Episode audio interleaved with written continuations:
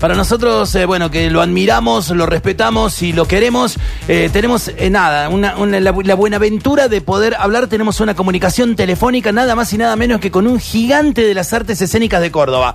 El señor Paco Jiménez con nosotros. Buenas noches, Paco, ¿cómo te va? Hola, ¿cómo les va? Muy bien, contentísimos de escuchar tu voz, Paco, de verdad. Bueno, gracias. Bueno, eh, Paco, ¿cómo va todo? Eh, todo, todo. Bueno, yo la paso realmente bien. Ahí va, mira. Sí. Eh, Viste que dicen, dijeron, estas no son vacaciones, la cuarentena no es una vacación. Pero en realidad como empezó en marzo, casi fue la continuidad de mis vacaciones, porque yo soy docente. Claro. Y en el Teatro La Cochera nunca hay actividad durante los meses de verano. Entonces estuve de vacaciones y me agarró la cuarentena y era como seguir de vacaciones. Bien. Y actualmente, bueno, doy clases virtuales en la facultad, tenemos una aula virtual, eh, diseño alguna, eh, bueno, algunos trabajos para darle a los alumnos, haciéndole la gambeta a la imposibilidad de la presencia, de lo presencial, que es tan importante en la actuación de teatro. Así que bueno, inventando algunas cosas para ver cómo, cómo resolvemos y, y no desperdiciamos este tiempo. Claro. Paco, ¿cómo haces eh, sobre todo eso? Porque hay, hay una cosa, una palabra clave que dijiste, que ¿cómo era? Lo presencial que es tan importante para el teatro. ¿Cómo haces para sortear esa dificultad? Eh, ¿De qué manera utilizas el ingenio y tu experiencia invaluable, no? Para sortear eso, porque imagino que debe haber como una suerte como de, de problema ahí, ¿no?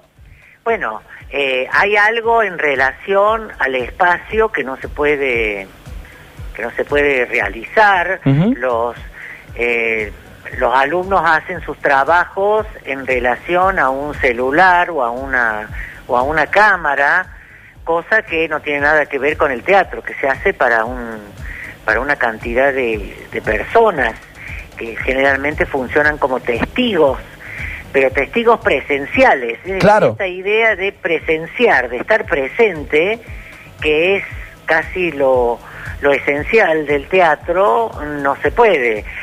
Son otro tipo de ejercicios que ponen en juego eh, la manera de, mm, eh, de trabajar las escenas, de pensar, una cosa más pensada que hecha. Bien, y, y ya, y ya que estamos, eh, ya que estamos en este tema, eh, bueno, eh, hay distintas, si bien no hay ningún tipo de certezas y, la, y, y lamentablemente las artes escénicas eh, han sido de las más golpeadas durante esta pandemia, fueron de las primeras que cerraron y probablemente por esta ausencia de certeza, probablemente sean de las últimas que abran, ¿no? Que vuelvan a una suerte de nueva normalidad. ¿Cómo te lo imaginas? Y por esta, esta cuestión, digamos, la, la- la solución entre comillas del streaming, eh, ¿cómo, cómo lo vas viendo vos y cómo pensás que se van a adecuar a los nuevos protocolos? Bueno, yo no eh, entraría en esto del streaming. Llevo tantos años, hace 50 años, 51 años que hago teatro. Wow. O sea que hace tanto tiempo que hice que en realidad no me queda la, la inquietud de, al ver que hay obstáculos, decidirme por otra por otra vía, por otra por otra modalidad. O sea que en realidad tengo muchos proyectos que quedaron eh, bloqueados con esta circunstancia. L- la gente con la cual trabajo, que es mucha, están esperando ellos, sí, impacientemente, deseando que, que recuperemos el, el trabajo que quedó inconcluso. Pero la verdad es que ni por cuestiones económicas, ni por necesidad de trabajo, eh, estoy buscando alternativas.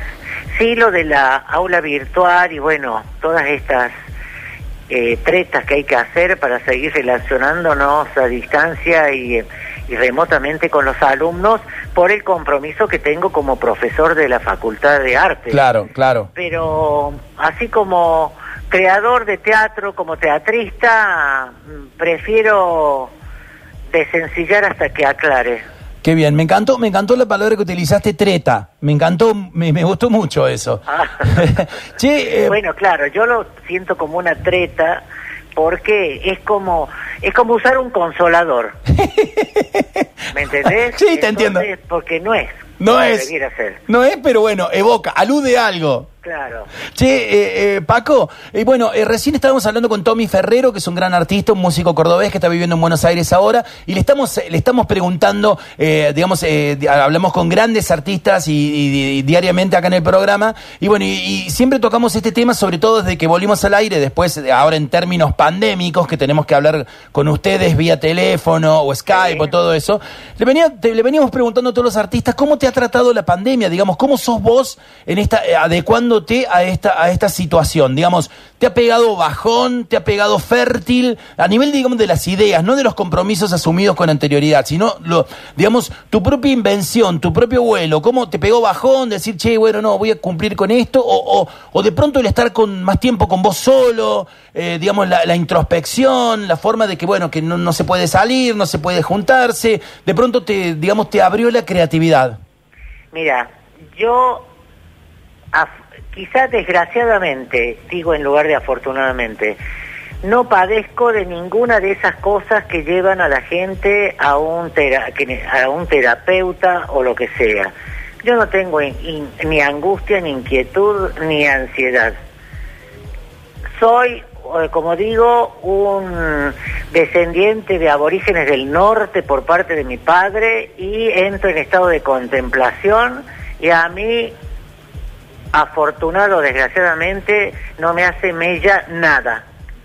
O sea que la paso bien y soy eh, no eh, era soy más fértil cuando eh, estamos en, en actividad. Yo ahora dejé todo y estoy nada más que en, en stand-by. En stand-by, bien. En stand-by hasta que vuelva todo a, si es que vuelve todo hacer como, como antes. Y si no, ya hice teatro durante mucho tiempo, así que no me preocupa.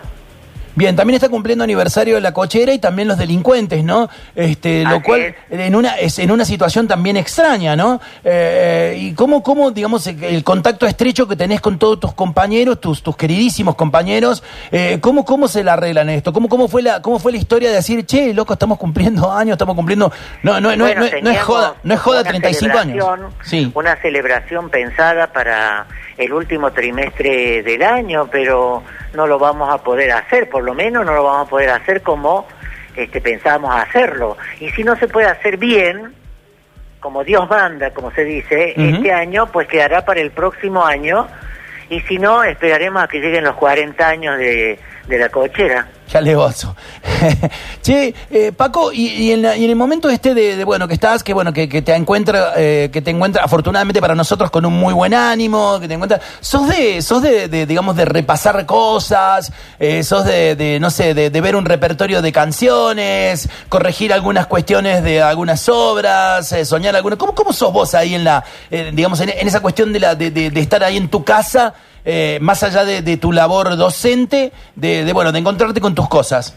Bueno, mira, en mi casa yo atiendo abnegadamente mis tres perros y mis tres gatos que tengo. Unos viven en el patio, los perros, y en el jardín, los, los gatos. No se pelean ni se buscan. Eh, soy muy regular para comprar la comida, para darle en los horarios que corresponde o sea que eso es un, es un tiempo que me lleva al día.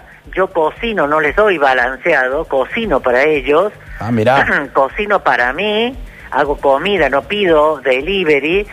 Tengo una discoteca de vinilos enorme, entonces aprovecho de escuchar aquellas cosas, empiezo a descubrir cosas que tengo que hacía mucho que no escuchaba y otras que no había llegado a escuchar o sea que me llevo otro tiempo. Veo mucha televisión, saco muchas ideas para mis espectáculos de lo que veo, tanto de programas políticos como de programas de chimento, como de documentales de animales. Em, entonces, bueno, estoy nutriéndome todo el tiempo, veo novelas, veo novelas, novelas que antes por internet que antes no podía ver porque siempre estaba ocupado en el teatro, ahora tengo más tiempo y las puedo ver.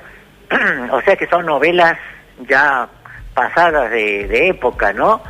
Eh, eso, canto adentro de mi casa, danzo adentro de mi casa con la música puesta a todo volumen, arreglo aparatos descompuestos, me gusta mucho componer, no voy al service, primero trato de arreglarlo yo y si no puedo, entonces sí, pero me encanta arreglar eh, la llave del, del agua, los grabadores, eh, los amplificadores. Che, y esa cuestión, esa, en esa cuestión metódica de que te metes con los aparatos a, a arreglarlo, a con- me gusta eso de componer también. Eh, eh, ¿te, te sobran piezas después o sos, o sos digamos, ¿Cómo, vas a- cómo? ¿te sobran piezas, te quedan piezas así como, pero, o sos, o- No, no, no, no soy de esos que le que arregla la bicicleta y le sobran tuercas. te fijas bien antes, digamos, buscas tutoriales y todo eso, no, yo no busco ayuda de nadie. Vas directamente. Yo voy y me- le doy vuelta y le doy vuelta y lo abandono, lo vuelvo a tomar, lo observo y todo lo demás porque ese es mi esa es mi vanidad de lograrlo yo. Ah, qué bueno No que eso. me ayuden. Ah, qué bueno, qué bueno. Eh, un músico, Peter Gabriel, seguro que lo conoces, ¿no? Este, quién? Peter Gabriel. Sí, el músico. El claro. músico, claro. Bueno, dice, dice que dice que de las ideas uno tiene que hacer eh, eso, ¿no? Como como decís vos, tiene que bueno que eh, darle vuelta, mirarlas, eh, medio que torearlas y si no da, dejarlas descansar y después volverlas a agarrar. Claro. Es que he desarrollado mucha paciencia. Mira que yo trabajo con, con actores de hace muchos años y tengo que tolerar la personalidad de tanta gente tan diversa y sin embargo lo he podido hacer, cosa que le daría mucho dolor de cabeza a otra gente y no soportaría. Yo lo disfruto, además me divierto. ¿Te sentís como una especie de, de- de chamán, por así decirlo, de catalizador, de, de gurú? Va, gurú en el buen sentido de la palabra, ¿no? Porque nunca he tenido ni chamán ni gurú, ni me interesan las cosas espirituales, ni sigo a nadie, no tengo ningún referente, nada. Nada. Siento mucho, pero no puedo decir las cosas que se suelen decir. Me, me encanta eso, me encanta, me encanta. O sea, sos, sos un pibe fuera, que tiene una belleza fuera de los moldes. Sí, sí. Eh, así lo decís vos, yo lo siento de otra manera, y mi madre decía que yo era contrera. O sea que cada uno tiene una interpretación. Claro, uno- cada uno tiene una, cada uno ve el Paco que quiere ver, por así decirlo. Bien. Che, y, y cuando y cuando escribís, cuando escribís las obras, cuando cuando desarrollas tu trabajo de dirección, ¿en qué te inspiras? Bueno, ya dijiste más o menos que veías novelas, que bueno, que lees, que escuchás música, pero claro, ¿cómo, yo cómo- me inspiro en la gente del barrio. Ahí va. Mezclo cos- las cosas más sofisticadas con las cosas más vulgares y populares. Así me gusta. Me gusta tomar de aquí y de allá, no este, intervenir textos, obras de teatro. Eh, no, no me gusta, eh, ¿cómo se dice? La servidumbre al referente. Ahí va, ahí va. Me encanta eso, ¿eh? ¿te, te consideras una suerte de artista insumiso o de artista desobediente? Eh, me considero, tengo mucho de artista y poco de profesional, por eso soy como te estoy eh, describiendo, con cómo me estoy describiendo. Eh, no sé, este, no he crecido dentro de la cultura. Siempre cuento de que yo eh, estudié, entre comillas, en la facultad y entré a la universidad en el año del Cordobazo, pasé toda la, etapa este, de los cambios de, gobierno académico, que sacaron a las autoridades académicas y, y entraron una comisión de, de alumnos con profesores y egresados, ¿me entendés? Mucha asamblea, mucha ideología, mucha militancia, poca clase, poco estudio. Entonces no me quedó más que imaginarme lo que era el teatro y hacer lo que me brotaba a mí y lo que me salía. No estoy acostumbrado al estudio. Yo no conozco de la cultura del teatro y no me interesa en definitiva el teatro como, como cosa. A mí me gusta hacerlo con gente que, que se llega hasta mí, que me desea, que desea hacer a mí y hacer cosas conmigo, y ese es mi disfrute.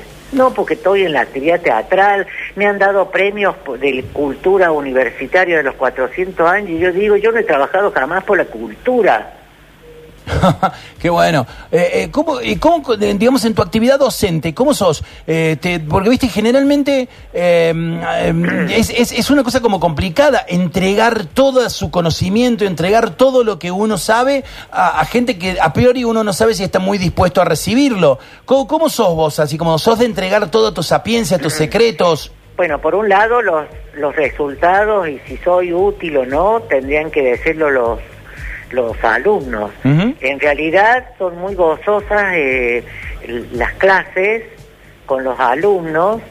Si bien el día anterior preferiría jubilarme y no seguir yendo, pero cuando estoy en la actividad este, la, disfruto mucho. Y sí, tengo compulsión, soy un... tengo alucinación didáctica yo. ¿Cómo es eso, Paco? Y bueno, no sé, estoy como un alucinado de dar ejemplos, de dar imágenes, de, em, de entender de entender individualmente a los actores, cosas que en la universidad no, no puedo muy bien porque son muchos, es mucha gente em, y no alcanza el tiempo para hacerle un seguimiento ni conocerlo. Eso lo puedo hacer más bien en clases particulares en la cochera. Pero de todas maneras, sí, eh, soy todo lo opuesto de un profesor que se restringe y va administrando. Yo soy muy desordenado y entrego así pródigamente, mucho. Bien, eh, eh, Paco, ¿cómo, ¿cómo pensás que vas a ser recordado de acá, de acá a unos años? ¿O cómo te gustaría ser recordado? Mira, en, alguien me preguntó si yo quería cuál sería mi legado, quién dejaría. Yo digo, yo no quiero que me siga nadie, me da vergüenza que alguien me siga, yo no soy un ejemplo para nadie, yo hice lo que pude conmigo mismo y todo lo demás, y si a alguien le interesa mi modo, mi, lo que yo hago y quiere tomarlo, que lo tome, pero yo no voy a tener discípulos ni quiero que me sigan. Y, y, si te tuvieras que ver en espejo retrovisor, ¿no? De, de, toda, la, de toda la carrera, que ya hace 50 años a esta parte, eh, desde aquel muchacho eh, tímido o histriónico o soñador, o, bueno, eh, que, que, en sus comienzos hasta esta parte, de que bueno, de que si bien te negas un poco a eso, pero hay mucha gente que te reconoce y hay mucha gente que te atesora y hay mucha gente que te admira y te quiere. Pero bueno, eso, eso escapa de vos, pero, pero hasta esta parte, ¿cómo te ves? ¿Cómo te ves en el camino? Decir, si te tuvieras que ver así en espejo retrovisor, decir, bueno, llegamos, llegamos bien, eh, un, un par de golpecitos. ha sido una, este, una progresión. Mi padre empezó a trabajar eh, desde muy jovencito en el ferrocarril, en la farmacia del ferrocarril de Cruz del Eje, ¿no? Como mandadero, ¿no? En, no, no como farmacéutico. Y se jubiló en el mismo cargo nunca tuvo un escalafón ni pudo alcanzar, ¿no? Y se despidió como jubilado con una carta pidiendo a la gente que por favor lo, lo subieran de, que ya se iba a jubilar, que lo subieran de, de rango, algo. No, y yo estoy en el mismo lugar, he estado en el exterior, he podido estar en Buenos Aires porque estuve muchos años y sigo estando en el mismo lugar de alguna manera he seguido lo mismo que él. Solo que no sé qué hice, qué desplegué, o simplemente por ser como te estoy, como me estoy describiendo, he tenido suerte y, eh, y me han ofrecido muchas cosas, me han, qué sé yo, me llaman mucho, me requieren, me, me elogian, me toman muy en cuenta. Por eso tengo estima alta. Me encanta eso. Autoestima alta. Eh, querido Paco, eh, un, par de preguntas con un poquito de ejercicio de imaginación, pero en este caso me gustaría que, me contaras eh, cuál es el momento que te si todo, si todo se acabara ahora, en este preciso momento, en cinco minutos, ¿cuál sería el momento más trascendental que has pasado en tu vida? Si te tuvieras que llevar un recuerdo, un momento, así que decís, me llevo esto apretado en el puño porque atesoro este momento como nunca otro que he vivido en esta tierra. Mira, era... eh, mira, creo que es esto último porque eh, ya de grande eh, he conocido un amor. Mira que soy muy me he enamorado muchas veces, pero ahora es pleno con una persona que tiene la mitad de edad que yo. Es muy amplio y que me ha, me ha llenado, digamos, me iría con esa sensación.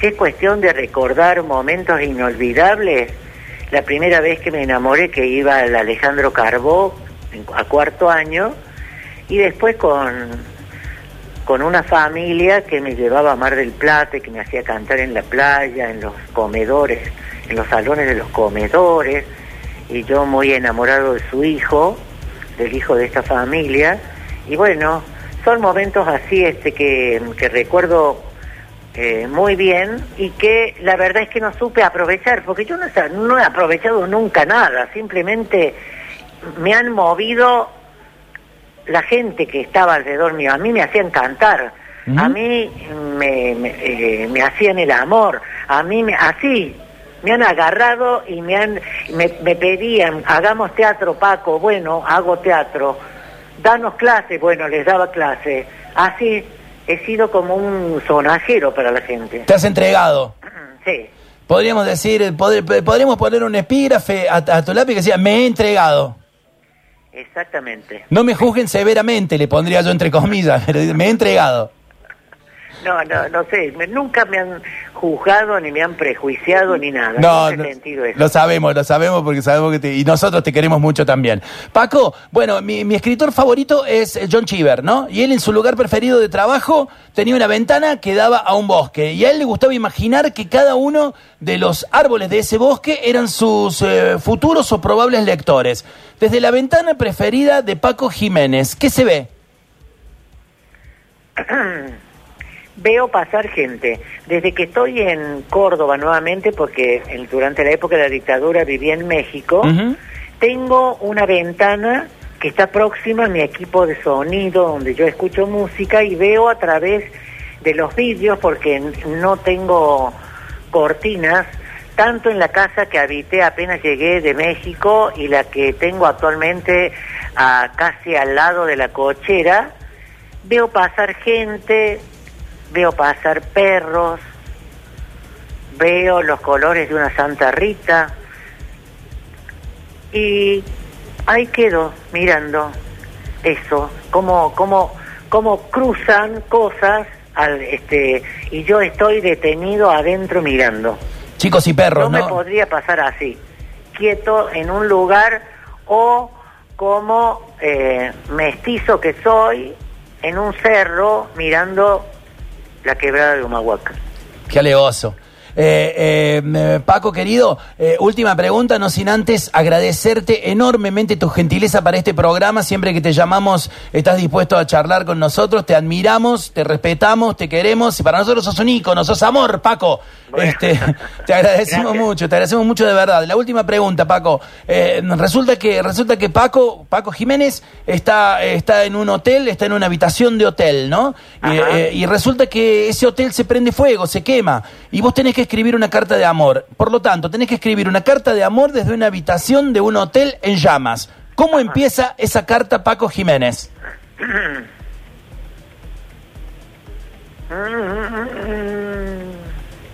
Olvídame. Qué alegoso. Muchísimas gracias, Paco Jiménez, por tu enorme gentileza. Eh, te atesoramos y, y gracias, y gracias por ser de Córdoba, loco. Gracias Bueno. por estar acá con nosotros. Bueno, gracias, buenas noches. Así pasaba el señor Paco Jiménez, gloria del teatro cordobés, y lo despedimos con estas canciones. Un capo total.